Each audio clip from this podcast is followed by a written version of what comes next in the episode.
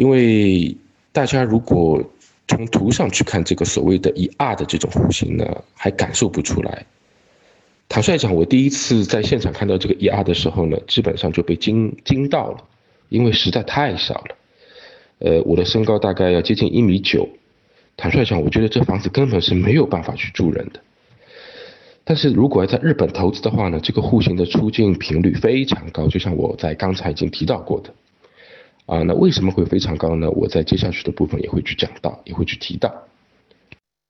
那接下去我们会再看看另外两个部分，啊，一个是在不同房屋的表述。在国内呢，我们一般看到房屋基本上，呃，会偏重于功能啊，你会看到主卧室啊、次卧啊、儿童房啊、书房。那在日本基本上只有两种，一种叫洋式，一种叫和式。洋式的话呢，在前面的这个一 K 里面，其实大家也可以看到，基本上就是说，你可以放床。合适的话，它在设计的时候就是给你放榻榻米的。那接下去我们会再看看另外两个部分，啊，一个是在不同房屋的表述。在国内呢，我们一般看到房屋基本上。呃，会偏重于功能啊，你会看到主卧室啊、次卧啊、儿童房啊、书房。那在日本基本上只有两种，一种叫洋式，一种叫和式。洋式的话呢，在前面的这个一 K 里面，其实大家也可以看到，基本上就是说，你可以放床。合适的话，它在设计的时候就是给你放榻榻米的。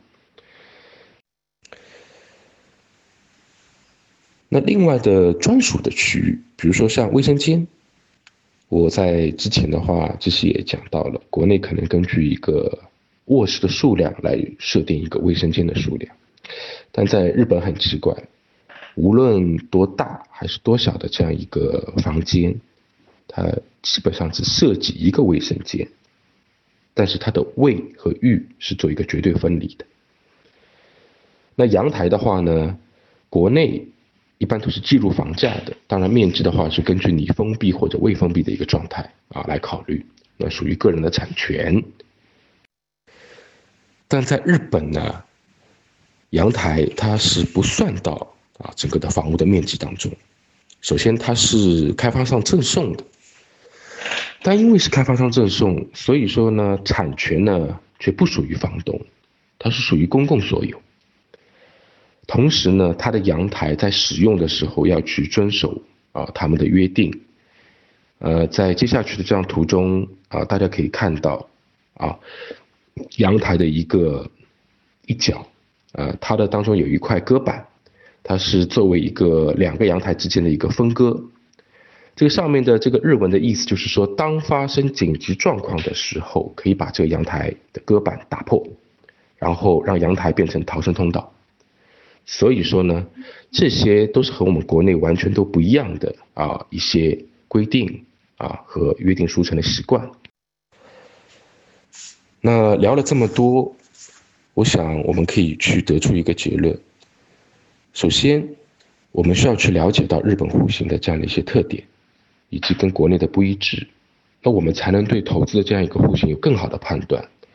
那就像我刚才提到的这个一 R 的这个户型啊，我去举例。因为日本的上班族基本上是一个人使用，那对于他们而言，这个空间只是用来休息，那工作及社交都是在外面完成，所以这种户型就很有市场。同时呢，因为小，所以它的租赁的价格就不高，当然房屋的总价也不高。那如果我们去投资的话呢，门槛相对就会比较低。如果这种户型又离地铁很近的话，那在出租的市场上的竞争力就非常的强。那因为在日本的投资的话，我们都是以一个租金回报啊来去看它的一个投那个回报率的这样的一个分析，所以说了解它的一个租赁的一些现状来讲的话呢，呃就变得非常的有必要。那当然，它和国内的租赁也是完全不一样的。呃，国内的租赁处于一个相对粗放的一个状态，呃，有过这种经历的我们的这个听众啊，基本上应该都能够了解到。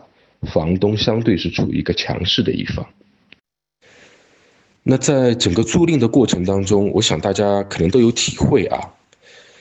在国内，无论房东和房客在租赁的过程当中呢，都需要去看，看什么呢？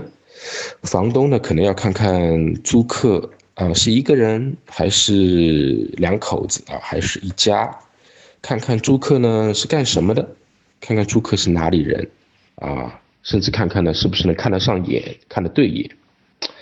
那租客也要看看什么呢？要看看租的房子内部啊，装修的程度啊，包括里面配置的家具啊、家电呢，是不是齐全呢？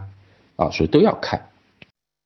那从租约上来讲，常规一年一千啊，这个针对住宅来讲，那租金押金差不多就是付三押一，啊，那如果这个房屋房东要出售了，那当然你在里面的租客必须要配合看那个配合看房，那租售同权呢，呃，能不能去同权？那我相信这个租客应该是冷暖自知。啊，虽然这个概念在近几年炒的会比较火热，那我们来看看在日本，日本呢租客的权利呢会得到更多的一个保障。首先，如果是租客在租约期内，啊，如果您要买这套房，那你是没有办法到房间里面去看的，因为这是法律有保障，除非目前是一个空屋的状态，啊，这是第一个。那第二个呢，一般来讲，他们的租约是两年一签。在租约快到期的时候呢，这个租客有一个优先的续约权，好，这都是租客的一个保障的部分。那最主要的，也是最重要的一个保障呢，就是租金。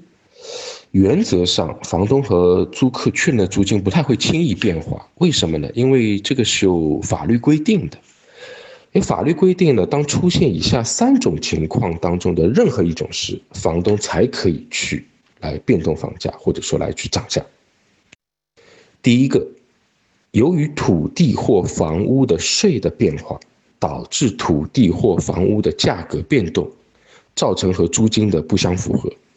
那怎么去理解这句话的意思呢？因为在日本，我刚才也讲到了，它的房价是由两个部分组成，也就是房屋本身的价格和土地的价值，它们都是在变动的。那每年呢，他们都需要交税，啊，就是房产税。那每年的这个价格，政府会根据每年的情况来去做一个设定，也就是说，当整个的一个变动的时候，经济情况向好的时候，可能它就会往上涨，那这个时候房东你就可以涨价。第二个呢，就是经济形势的变化导致租金不相符合，那其实也是同样的道理。第三个就是同周边相似的房子去比，设定的租金过低，你也可以去涨价。那我们再来看看房东有哪些权利呢？啊，我总结了一下，应该有三个方面。那首先呢，在日本的房屋出租呢，房东不需要去为租客准备任何的东西，也就是说是间空的屋子，一般都是租客根据自己的需要去添置，啊，包括连空调啊都需要租客自己去添置。而且当退租的时候，他必须按照原样去归还给房东。